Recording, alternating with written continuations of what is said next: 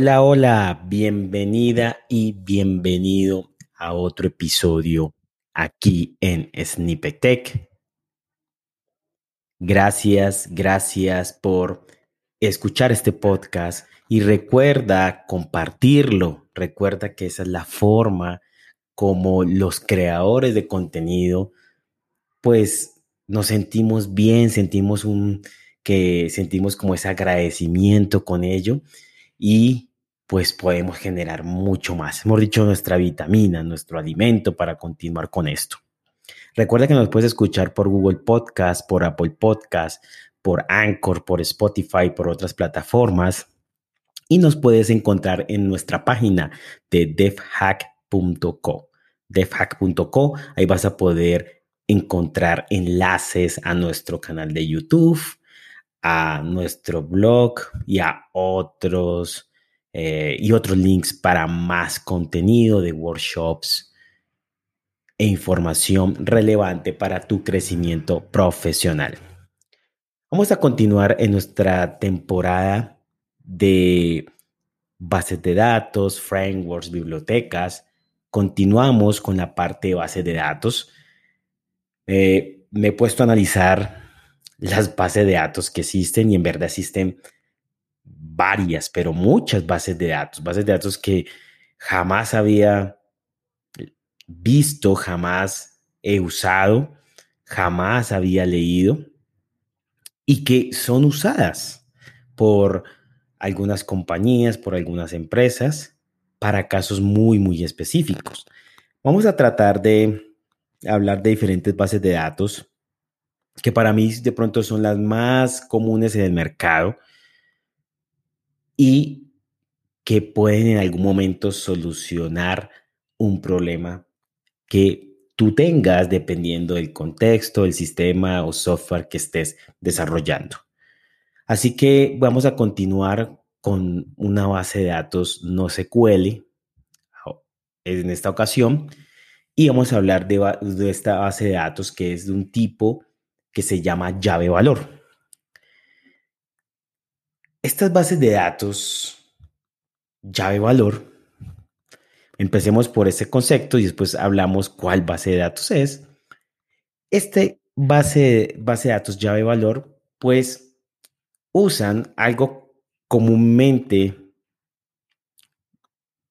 nombrado o, como, o pues eh, llamado el día hasta hoy, pues el día de hoy, como diccionarios o se conocen también como tabla hash. ¿Y en qué consiste esto? Simplemente es tener una llave que es única en todos los registros o todos, sí, se puede decir los registros o toda, en toda esta estructura de datos al final tiene como diferentes registros, diferentes filas, por decirlo así, y cada fila, cada registro tiene una llave única. Esta llave única pues se lleva a cabo con una operación matemática y demás, que al final es un hash, ¿sí? Y pues esto hace una operación para poder determinar una llave única. Sin embargo, el valor que le pasamos como llave también, pues lógico, que le pasamos es único, si no la base de datos va a traer, retornar un error. Este, esta llave pues tiene asociado un valor y ese valor es un arreglo, es una otra estructura que puedes guardar ahí. Así que yo puedo guardar un documento, puedo guardar un stream, puedo guardar cualquier cosa ahí, ¿sí? Entre comillas, pues si guardo un stream puedo guardar cualquier cosa que después lo puedo convertir y lo recupero por medio de esta llave. Y además, estas bases de datos ya de valor guardan esta información en memoria, en la memoria RAM. Así que se hace muy rápido acceder, porque primero estamos en memoria RAM y no tiene que ir a disco a sacar datos. Y segundo, pues usa este, este, este, este esta estructura de datos llamada diccionario o tabla hash que tiene una complejidad algorítmica de O1. Eso significa que es de acceso inmediato. O sea, es lo más rápido que hay para recuperar datos en una estructura de datos. Esto lo hace, o estas bases de datos hacen que podamos usarlas cuando necesitamos almacenar y recuperar datos de forma muy, pero muy, pero muy rápida, a comparación de bases de datos SQL o bases de datos no SQL documentales, como ya lo hemos hablado. Pero te preguntarás, bueno, ya está en RAN, está la información, pero ¿qué pasa si esa RAN desaparece?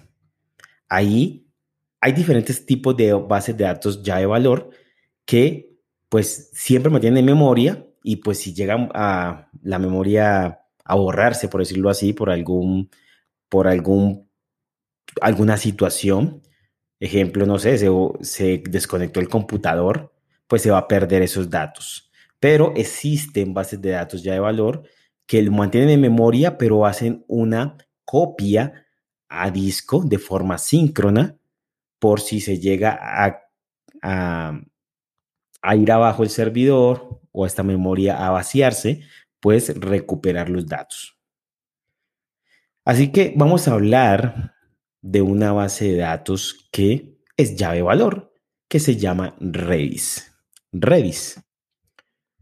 Redis es, yo creo que la base de datos llave valor más popular en el mercado.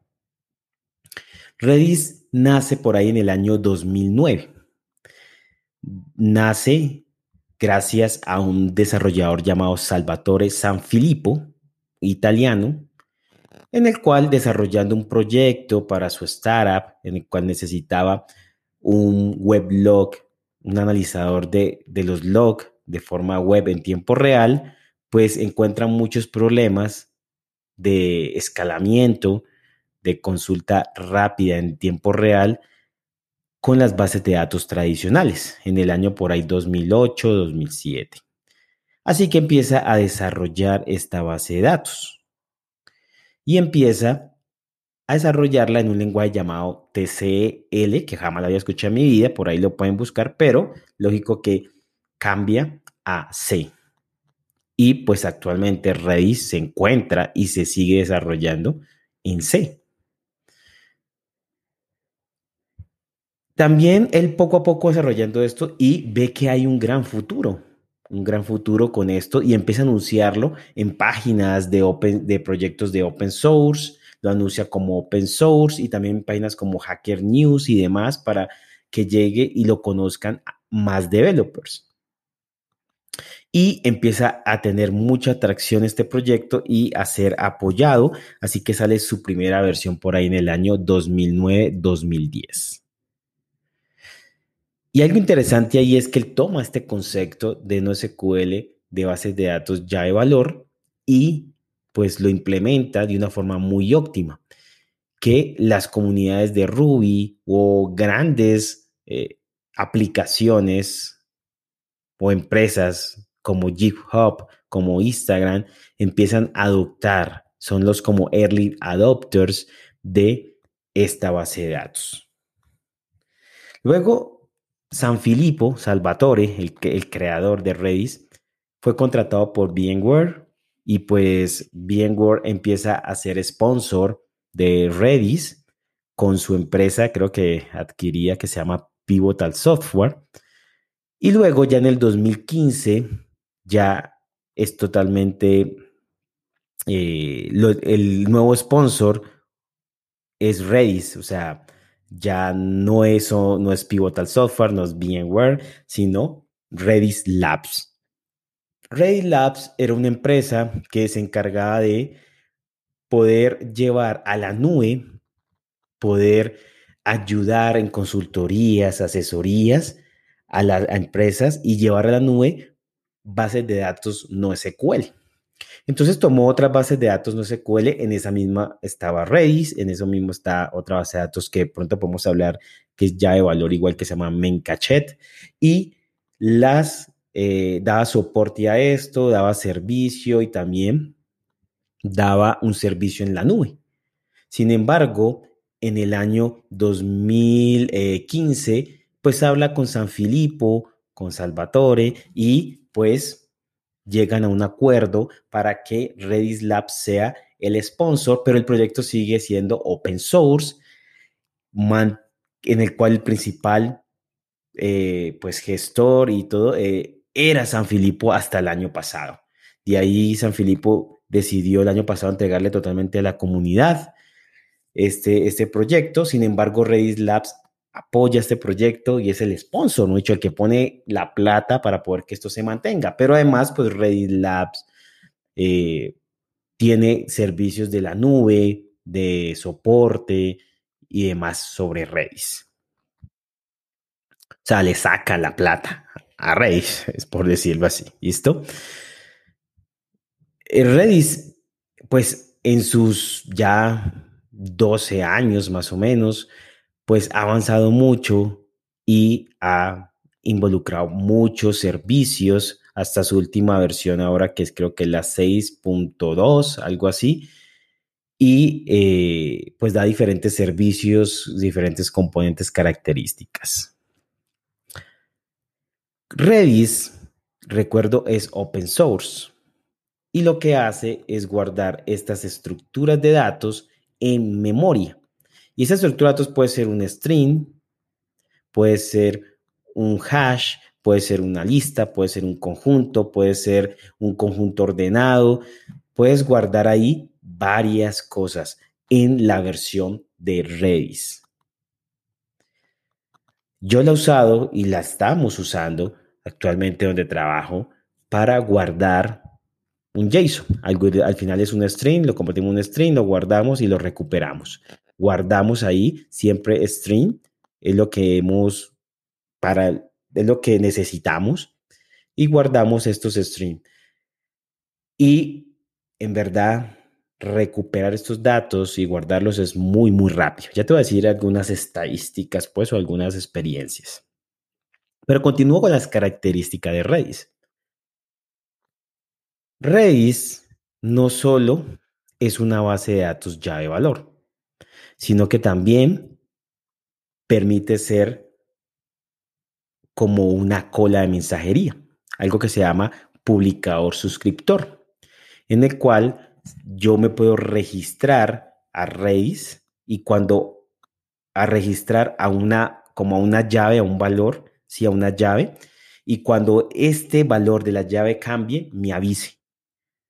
Entonces, es una forma de poder compartir eh, como en tiempo real datos, pero sin tener que yo de un sistema A a un sistema B, sin tener que el sistema B estar, estarle preguntando al sistema A si ya cambiaron los datos o si tiene datos nuevos. Simplemente se suscribe a Redis y cuando cambie el valor un sistema A, pues eso le llega al sistema B. También funciona como un broker. ¿Y esto qué, qué significa? Que permite, un message broker, que permite poder enviar un mensaje de un lado a otro. Más o menos como publicador suscriptor.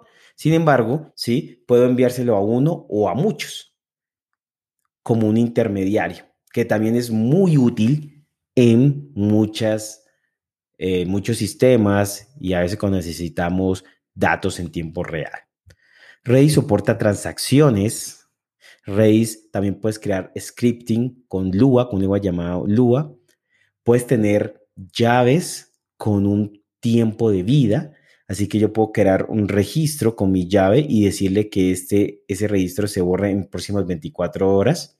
Y esto es muy útil porque Redis se usa mucho para caché, para que sea como un, repositorio de caché para no tener que ir a las bases de datos, a disco. Entonces, como funciona memoria, entonces yo puedo decirle a esta llave a las 24 horas bórrese para que como que cuando ya no haya nada ahí, yo sí tenga que ir a disco, porque de pronto hay cambios que pueden, datos que pueden cambiar cada cierto tiempo. Y esto lo puedo configurar. También Redis soporta lo que es tener un clúster. O sea, yo puedo tener clúster de servidores de Redis. Esto va a permitir que si yo guardo mucha información en memoria, pues no tenga un solo servidor con tantos gigas de RAM, sino que tenga servidores pequeños por si de pronto alguno se cae, alguno eh, pierde conexión, pues yo pueda tener, pueda ir a otro servidor, eso es escalamiento horizontal, ¿no? Que es el cluster. Y pues Redis hace esto de una forma muy, eh, muy robusta, en el cual puede replicar los datos en los diferentes servidores de forma eh, con alta integridad de esos datos, ¿no? También recuerden que Redis pues guarda todo en memoria, pero permite persistir los datos en disco por si queremos, por si queremos guardarlos en disco por si llega a pasar algo que la memoria se borre, que el servidor se reinicie o algo así y que pues nuestros datos puedan borrarse. Por eso hago un paréntesis ahí. Recomendación no es guardar datos críticos en Rails de nuestro de nuestro de nuestra aplicación, de nuestro software. Ahí no puedes guardar algo que quieres que persista que mantenga, que, esté, que esté, que, que, persista y que son importantes esos datos, en Redis vas a guardar algo que se está procesando, algo que estás procesando, algo que, que va a cambiar muy rápido, ahí lo puedes usar Redis. Ahora vamos a ver un poquito más de, de qué casos de uso. Pero tú puedes guardar en disco si lo deseas. Sin embargo, Redis lo hace de dos formas. Una es que lo hace de forma síncrona, transfiere esos datos a disco y lo guarda en un formato binario que no es, que solo entiende Redis al momento de volverlo a subir a memoria. Pero también hace algo que, es, que se usa mucho en las bases de datos, que son los transaction log o log de transacciones. Y lo que hace es como guardar esto en un archivo, en, un log, eh, todas las operaciones y luego, ¿sí? En un proceso en, background, pues lo guarda, eh, este, este archivo está guardado en disco, entonces el proceso en background, pues se actualiza dependiendo de los cambios que se haya hecho en memoria. Entonces lo hace de dos formas, tú, tú puedes configurarlo y puedes, eh, y puedes configurar ahí diferentes propiedades de cada uno.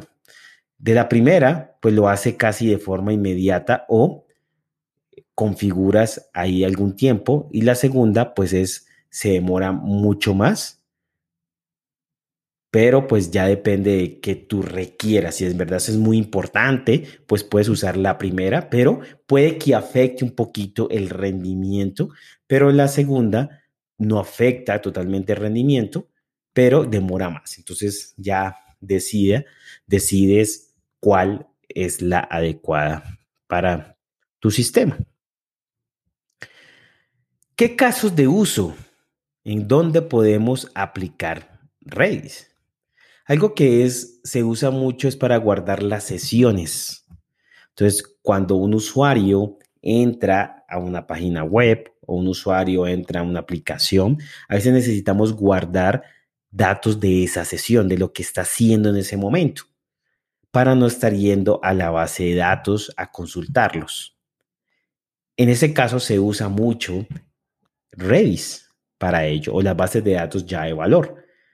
Porque esa sesión, cuando haces un sign out o en algún tiempo, pues puede desaparecer. Por eso te digo que no son datos críticos, pero es algo que se consulta mucho para poder hacer alguna consulta. Ejemplo, tú llegas y cuando ingresa el usuario, pues consultas el ID y ese ID pues sirve mucho para, para consultar otra información. Entonces, para no estar consultando como que cuál es el usuario y cuál es el usuario y, y, estar consultando en la base de datos cuál es el usuario para obtener el ID y ir a consultar otra, otra información, pues simplemente guardas esa información del usuario u otra que se va acumulando dependiendo dónde vaya en, la, en la aplicación y que va a servir pues para otras operaciones no estar yendo a la base de datos por eso, sino en memoria. Y esto da tiempos de 10, 2, 3 hasta 5 milisegundos. En verdad, el cambio debe el rendimiento y la latencia o el tiempo respuesta es el tiempo respuesta es súper súper rápido. También se puede usar para guardar como el full page, ¿sí? A veces necesitamos guardar como las páginas para volver a recargarlas. Se puede guardar en Redis para no tener que eh, guardarla en otro lado. También se usa como, como cola de mensajería, en el cual yo puedo enviar un dato y que ese dato le llegue a otro. Y esto, se, y esto se hace muy, muy rápido, o sea, una velocidad muy rápida. Esto también se, eso se usa mucho en sistemas distribuidos o en sistemas de mensajería, se usa mucho. O casos de uso, ejemplo de tablero de líderes, o digamos líder, leaderboards, o o de pronto operaciones de, de, conteo que necesitamos, cuántas personas entran a mi aplicación, cuántas personas entran, eh, cuántas veces le da clic a un botón. Todas estas operaciones podemos fácilmente almacenarlas en Redis para poder recuperarlo, incrementar su valor y volverlo a guardar guardar tableros, como digo, de, de, líderes. De pronto estamos haciendo un juego o estamos eh, más o menos algo, una aplicación de educación, necesitamos saber quién va ganando, depende de los puntos. Esto podemos irlo guardando en Redis, fácil consultar, porque eso puede cambiar muy rápido, porque si están jugando eh, al mismo tiempo varios, pues puede que uno eh, sea se coloque primera posición que otro y a los y a los segundos o minutos pues cambie de posiciones así que estar esto a cada rato consultándolo desde la base de datos que va a disco, pues se hace pesado. Si lo tenemos en Redis, pues se hace más, más rápido. El caso yo lo he usado mucho en sesiones, lo he usado mucho para guardar datos que no cambian, ejemplo, de listas, cuando a veces nos piden la aplicación, ah, es que necesitamos tener una lista de tipos de vehículos, eh, listas de, de tipos de, de, países, de tipos de cargas, de tipos de celulares, yo qué sé, eh, de ciudades, todo esto, pues son datos que no, no cambian mucho o a veces no cambian. Entonces, para estar yendo a la base de datos, más bien lo guardas en Redis y traes esa información muy, muy rápida. O en algunas situaciones, ejemplo, también lo hemos usado para, para guardar una información que necesitamos que no necesitamos guardarla en disco, sino necesitamos para procesarla luego y obtenerla muy rápido. Entonces, digamos, colocas un conjunto de preguntas y a partir de lo que él va respondiendo, lo guarda, puede guardar en Redis y después en un momento indicado puedes calcular lo que él haya respondido más otras respuestas y pues das un resultado final pero también puede ser que el usuario se salga de la app en un momentico y vuelva y regrese, pues la información sigue guardando en Redis, pero es algo que está calculando en ese momento, que necesitas procesar en ese momento. Y como te digo, el acceso de lectura y escritura es muy rápido. Hemos comprobado que puede ser de más tardar 10 milisegundos. La primera vez puede que se demore un poquito más porque lo está subiendo a memoria, que demore 30, 40 milisegundos, pero luego, ya que esté, se demora hasta 4, 5 milisegundos. O sea, es muy rápido ese, acceso. Y muchas aplicaciones eh, grandes a nivel mundial, pues lo usan. Aplicaciones como te decía, GitHub, Ready, eh, GitHub, este, mm, Google, lo usa Facebook. Bueno, Facebook tiene el propio, pero lo usaba, creó su propio por algún sentido, por alguna decisión. Y así muchos grandes usan este servicio. O sea, muchas, muchas empresas en verdad he escuchado que lo usan. ¿Qué más tenemos acerca de, de, o estas bases de datos?